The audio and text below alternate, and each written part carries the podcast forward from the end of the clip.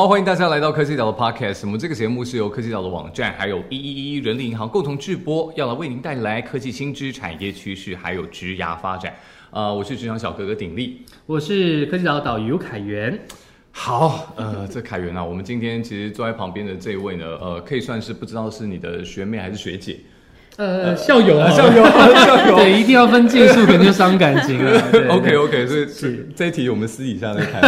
对，我们今天邀请到的是正大的美女老师林日璇教授。嗯大家好，欢迎老师主持人好，大家好。我们科技岛为什么会邀请到林老师来呢？应该是说啊，林老师啊、呃这几年如果说有关注到这个，不管是教育层面啊，或者说在这个电玩层面哦、虚拟实境层面的部分的话，应该都会知道老师的这个大名啦。就是过去也有这个最年轻美女教授的这个称号嘛。然后呃，哎，其实好像从教、呃、从事教职也快要十年了，对不对好像十一年了，十一年，十一年半，对。？OK，十一年了。年资上从脸上看不太出来，对对来。对，其实看不出来，对，所以讲到这里就一定要跟大家讲一下这个考古题的这个部分。对，这张照片呢，看起来跟本人应该是还蛮像的。哦，对，我们现在 Podcast 的听众，我们现在画面上呈现了一张。二零一六年，我们林玉璇老师七年前对 HTC 当时推出这个头戴显示器 Vive 的这个新型显示器的一张照片哦。对对对，对为什么会用这个开头呢？因为其实我们知道老师其实是专注在不管是传播科技啊、社群媒体、虚拟实境跟数位游戏这一块。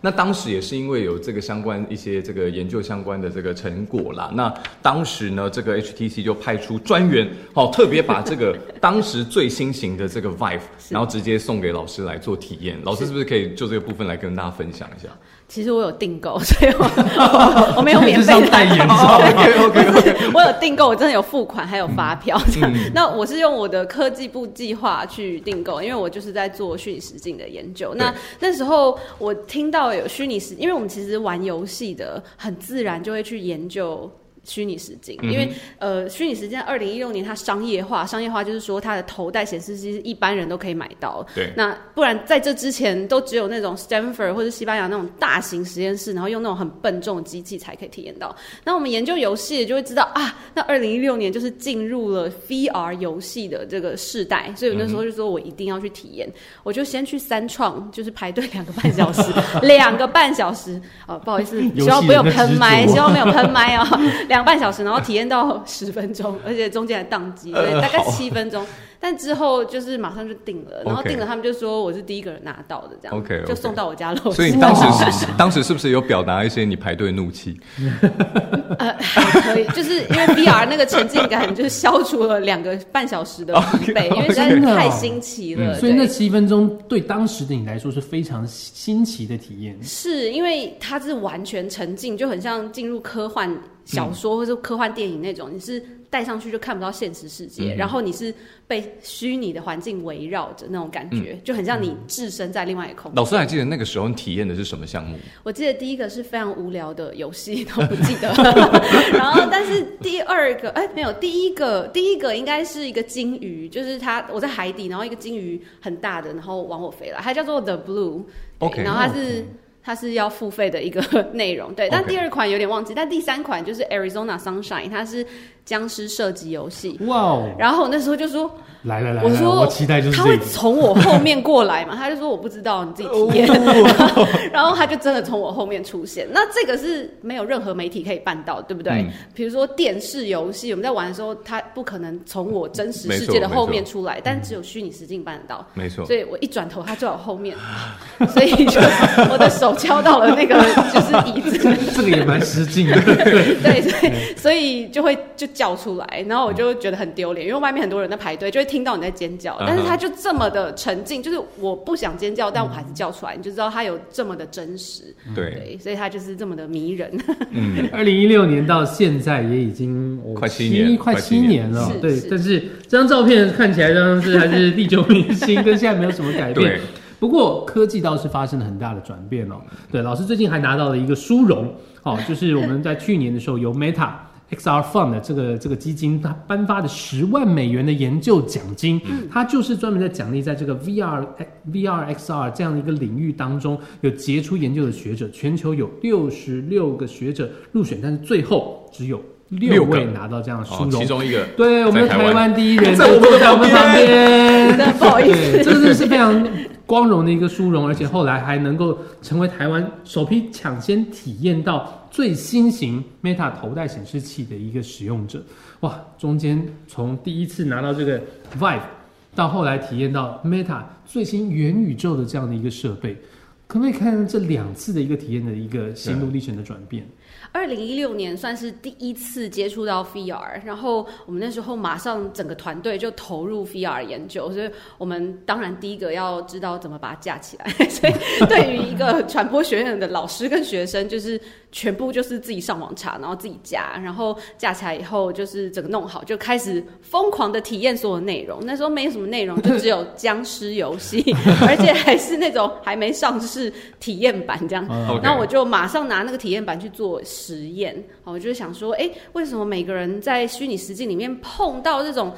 近身的威胁，就是嗯僵尸会往你走，就是靠近你，然后从四面八方这样攻击你的时候，每个人反应都不一样。对，那为什么有些人会崩溃，有些人却就是很悠游自在？哈，所以这个心理层面我就开始做研究，然后就还蛮开心。我那时候就立志要就是比欧美学者都还要快发研究，因为我觉得你知道台湾很难得在虚拟实境层嗯这个抢先对抢先就是第一个 HTC 有这样子的一个设备，所以我就发表了这两个研究，就现在也是蛮蛮就是成为恐怖游戏虚拟实境最。开始的一个研究，所以那时候就还蛮开心。那但是后来我就发现，哎、其实虚拟实境可以做很多的应用，好，所以我我们团队就看了非常多的文献，就是把美国还有西班牙做的所有的社会很有意义的这些研究都拿出来看一下，然后发现，哎、他们很喜欢换那个虚拟身体，就是、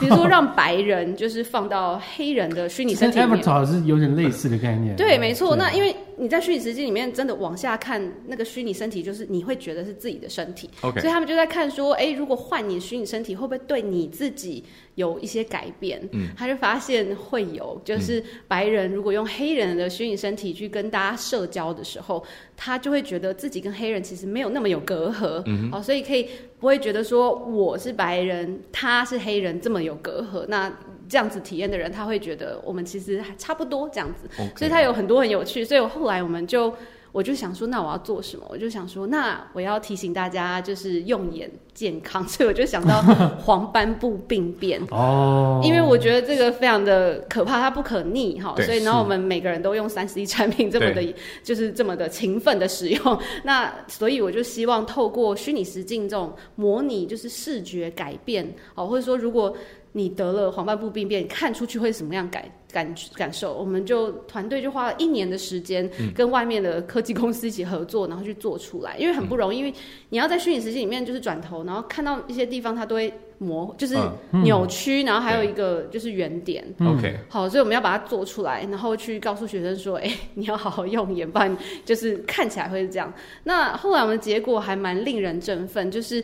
学生会觉得说，这很有可能会发生在我身上。所以，我们是跟那种一般就是看 YouTube 影片啊，或是看用电脑去看这个影片去相比，发现用虚拟实境，因为他觉得我看出去就是这样哈，会比你拿着滑鼠在电脑上面去看这样子的模拟更有效果。他会觉得会会发生在自己身上，所以他就会比较想要去改变自己的行为，这样。嗯，OK，对，所以在这中间过程，可以从一开始的探索，就是僵尸游戏研究，到现在，就我还请了，比如说请年长者到我们的实验室，然后六十岁以上，然后他到了实验室以后，戴上虚拟实镜，会看到自己是一个二十岁年轻的虚拟身体，然后我就邀请他来运动，然后我就想说，如果长者用二十岁的身体来运动，他有什么就是行为的表现？还童的感觉，他就会觉得很有活力，所以他就非常的投入。所以相较于用一样很比较年长的身体、虚拟身体去运动，如果用年轻的虚拟身体去运动，他就是运动，他就是感知的投入就是会比较高。人类的大脑还真是一个容易愚弄的东西。没有，不过很有趣，就是男生女生不一样哦。诶女生比较容易就是投入吗，对然后可是女男生就是。就是觉得这不是我身体，因为我们在大学生也有玩这个实验，我们就说那给大学生六块肌，啊如果给你六块肌去运动，你觉得还会运动吗？我们发现女生她就说，那我身材很好，我不需要运动。然后给她普通身材，她就会狂运动。但男生呢 是完全没效果，就算了。你给他六块肌，他会觉得自己身材超差，就是对，这就很有趣的一个一点，就是说可能男生觉得看到的跟感受到的对差落差很大哈。嗯所以这个研究我们也发现，就是虚拟实境用看的，有时候骗不过男生，就是就是他感受不到那个肌肉的存在，可能就马上就就是破绽。哎、我觉得这是确实，因为我记得我之前跟朋友也会去玩一些那种虚拟的这种 VR 体验。那你知道，臭男生就很喜欢做一些奇怪的事情，就是带 带到一半，因为就是很可怕嘛，旁边都会有有有东西冲过来是要抓你。然后我记得那也是一个射击游戏，但我又到一半，我就偷偷的拿起来，拿下来，然后看一下旁边在干嘛，就 大概是这个概念。对对对对，所以可能男生就很喜欢打破自己的沉浸体验，这没没有办法，就是被说服这样。对对，所以这中间过程是，就是说从娱乐到开始希望做对社会有意义的研究。那其实到了二零二二年年底，还有二零二三年，我们都可以发现 Meta Quest Pro 好，还有就是 HTC 一月发表的 Five Elite XR Elite 这两个都开始走进了 XR，就是呃。呃，mixed reality 或是 extended reality，就是混合实境的一个方式。那它跟虚拟实境不同的是，虚拟实境戴上去，你就是基本上是看不到现实世界。但是 XR 或是 MR，它的重点是说，它可以直接就是有一个镜头就看到那个现实世界，所以那个眼镜就开始变得有点像护目镜或是太阳眼镜，嗯然后你就是戴着还是看得到现实世界，其实是彩色的。然后你要切换还是可以切换成 VR，、嗯然后或者是就是看到现实世界，你就可以在现实世界里面画画。就是或者是创作，哦，那所以他就开始已经往又往前走了一步，所以这七年其实进展的非常的快，OK，、嗯真的非常快，因为从二零六年你看到这张照片是很大一个，对。而且它是有线的，对。好，然后呢，他还要一台很好的电脑跟显卡。啊，OK。我那时候为了要装这个，我还要去抢两万元的显卡，对我还要请人家从中南部调货上来，嗯因为那时候大家都在抢显卡。对。对，可是现在大概到二零一九、二零二零年，两家就是 Meta 跟 HTC 都出了一体机，那它就完全不需要接电脑它也没有线。它就是哦所以一体戴上去就好了，对，戴上去就好了。对，那它可能就是话术没那么好，然后它也没办法呈现非常精致的内容，可是够用了，因为我们人眼看到就这样。对，但是你看，从二零一六到二零二零四年就变成一体机，然后到二零二三，好，二零二二年底二零二嗯。三 就再三年就直接是 see through，哈，就是嗯。MR 是可以直接就是待在现实世界，然后做一些协作。那其实现在整个业界期盼的就是说，未来想要把它变得更轻量，就像眼镜一样。嗯。那要解决就是电池。OK 好现在电池有没有办法变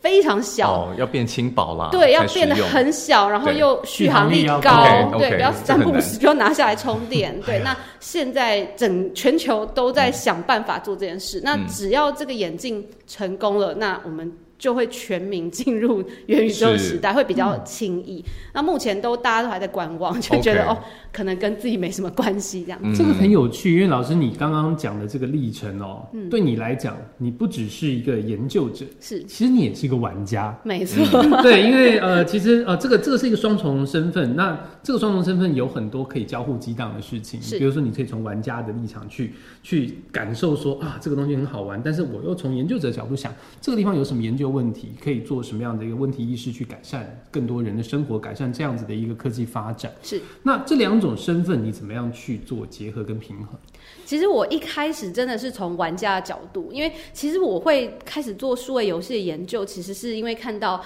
我我在 Michigan State 念博士的时候，看到、呃，就是教授们非常厉害，很会应用数位游戏去做，比如说社会议题的传递啊。所以其实在美国有一个论述，就是数位游戏也是媒体的一种。嗯，哦，那所以我自然而然就会觉得哦。这个是我长大就在玩的东西，然后我会发现，怎么教授们做出来研究好像都不太懂那个游戏，所 以一个玩家的角度会看出，哎，他好像不太懂这个游戏，所以自然而然就会觉得，哎，这是我长大我很懂，我很有热情的，我就一就投入。那投入之后，呃，其实对不起，我忘记问题是什么？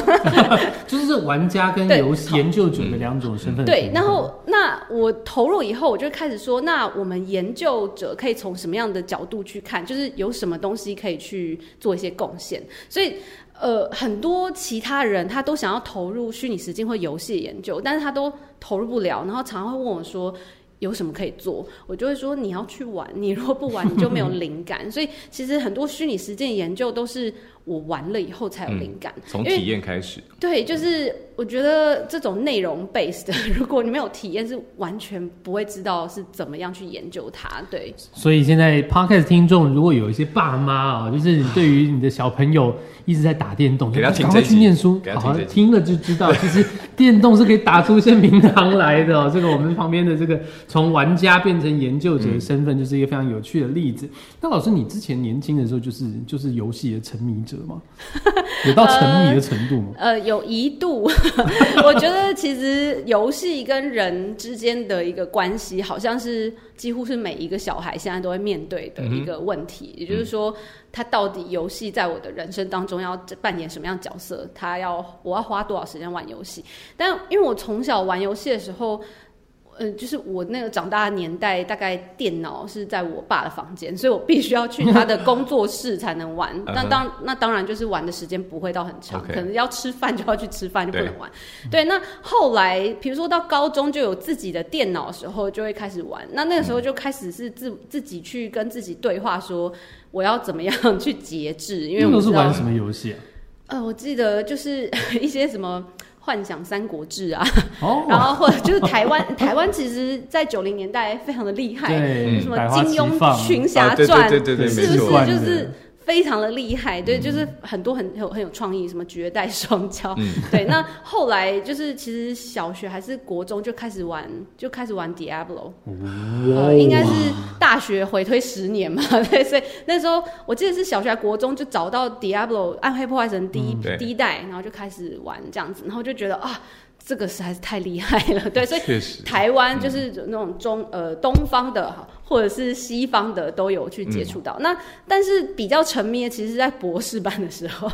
博士班才是沉迷，因为因为在出国之前你都有升学压力，嗯。好那还是会玩，排但是压力的方法吗？我？都会，比如说暑假的时候一次玩的很开心，然后或者是说，呃，我在念红宝书，就是大家如果你有就是。呃，就是 K 那个 GRE 什么都会有什么红宝书，嗯就是一叠，然后嗯非常多的单字都要背进去，那真的是没有人性啊！就为什么我们人要就是学习就是跳跃的走跟慢慢的走这两个形容词呢？我这辈子都不会用到，对，但是也要把它就是念下去，所以我就会念五五五页，然后打一关，对，然后再念五页，再打一关，就是把它哦当成一个念书的驱力，是不对给它有一点阶段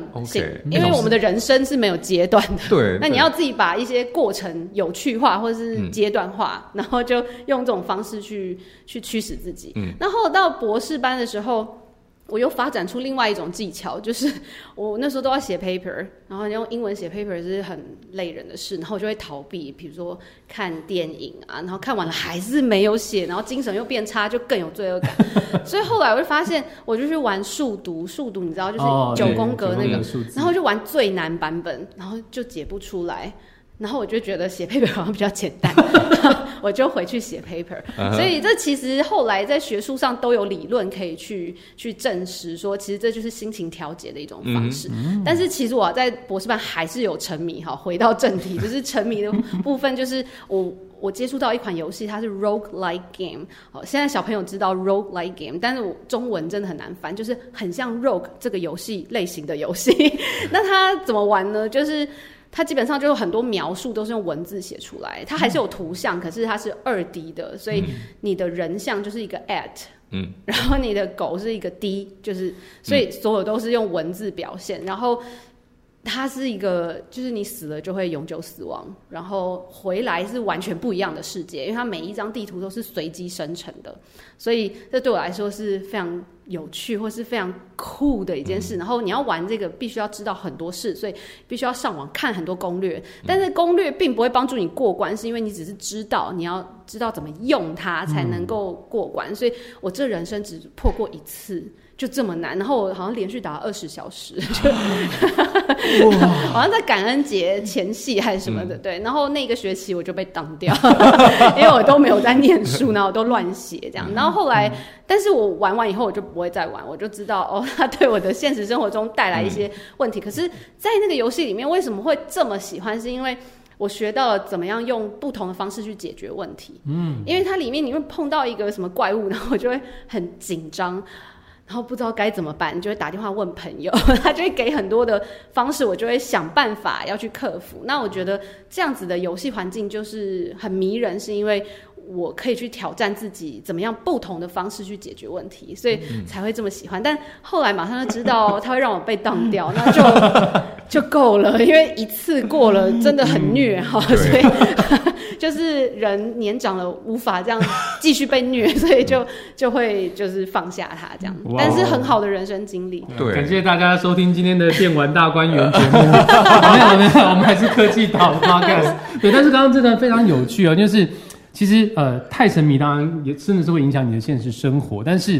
像刚刚讲的，比如说我们念一段阶段，然后去玩一个阶段，然后甚至从我们从游戏当中去做出一些启发跟学习。我甚至想说，老师以后会不会开发用那个什么那个呃 VR 游戏，然后来学 GRE？的考试还是什么之类背单词，我觉得可以耶，因为像我自己人生中的英文打字是用一款游戏练出来的。我只是觉得那款游戏很好玩，然后不知道为什么就正好有，我就玩完了以后我就会英文打字。它那个游戏就是一只小鱼，然后它要往前游，游到终点就这样，但是它中间会告诉你你要打，对它它会遇到字，比如说，然后它就。第一关很简单，他就教你熟悉键盘嘛，所以他会 A 什么 A S D 什么这样子，然后你就这样跟着打，你就会很有动力，因为他往前进啊，对。他给你及时回馈。但后来他就开始打，就是开始慢慢循序渐进，打单字，然后打一句话，然后打标点符号。然后你在玩的过程当中，你就会英文打字。哎，这不错哎，就是置入一些驱力。对，你知道我，我想起来小时候不是也有那个练中打的那个游戏吗？是，就你要一直删字啊，它就那个 字会掉下来。哇，好有趣！对，对，其实最近我有遇到一个完全就是不缺钱的老板，他就跟我说，他一直在思考要怎么样用游戏来让大家学习。然后我就说，哇，这真的是致富的关键。对，如果想出来，真的就是。就成功，也不是说成功就是人类的一大进步嘛。就是说，他觉得在学校的教育方式是他觉得是不对的，他觉得太无聊了，所以他希望可以用一个什么游玩的方式去去学习。那我就说好，我们继续努力想想。对，所以这样听起来包含了不管是刚刚讲到健康，然后包含了学习。包含了一些这个呃呃，可能社会议题、种族歧视的部分，未来其实都可以透过不管是电玩或者说虚拟实境的部分，来得到一个解方。哎，我觉得这个很有趣，因为其实老师您刚提到，比如说你之前做的一些研究，它。相对偏微观面，比如说呃玩玩家使用者的一个心理状态。对。但是其实我们知道元宇宙这件事情，它可以牵涉到的这个层面，其实可以是非常巨观的。是。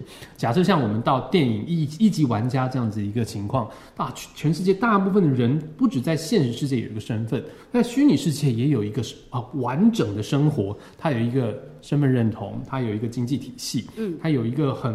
完整的一个生活方式，但是它就是在虚拟世界里面。是到那个时候，整个人的一个生活形态都会完全不一样。人类的历史是获得一个大幅度的改写。嗯，那老师以您现在看到的这个 Meta，他们现在正在发展元宇宙这件事情来看，我们距离那样子的未来还有多远？或者是说，啊，我们要用什么样子的视视角去看？我们跟虚拟世界之间的一个距离是现在呃，其实元宇宙这个词在一级玩家里面，它有一个核心的概念，就是大家觉得现实世界非常的残破不堪，所以它必须要到虚拟世界。但我们现在现实世界，其实大家还蛮想出去晒太阳的，所以它比较不会有这种取代的方式。但那相辅相成有没有可能呢？那现在就是全球都在思考什么样的驱力会让它相辅相成，也就是说，大大家在网络上面做的一些事情，哎，还会对你的现实生活有一些影响或者是帮助，好，或者是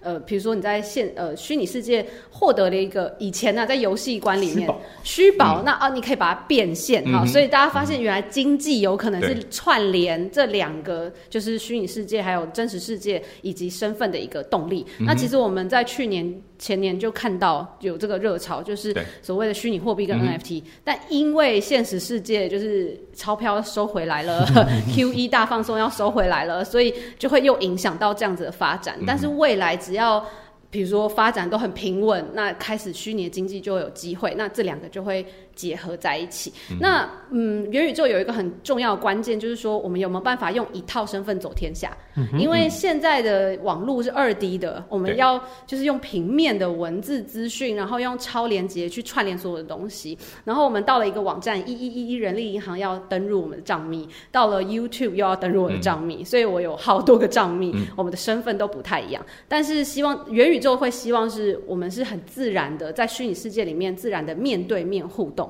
所以最沉浸的方式就是虚拟实境，我戴上去，这就是我身体。那我就可以直接跟两位主持人就是握手，然后拥抱或者 high five 哦，那就不会是用二 D 的方式写 “hi，大家好这样的方式。那 Meta 现在就我所知，就是他们已经开始在实验，就是把自己的虚拟世界，因为它是社交软体，那它的虚拟世界是 Horizon，就是所谓的元宇宙世界。元宇宙是要把所有的网络串在一起，它不能只是一个单一世界。比如说，为什么现在大型游戏不是元宇宙？因为它就一个游戏进去了，账号密码登出来 就不是了。所以元宇宙应该是一套身份走天下。那 Meta 其实开始在 Horizon 开始在串其他的 App。好，所以其他的虚拟实境的东西串起来，它真的可以同一套身份去不同的 App，然后去体验。所以现在 Meta 在做这件事，那其实 HTC 也也在做另外一套这件事。那我们就来看全球的科技巨头可以怎么串，最后是合作还是竞争，然后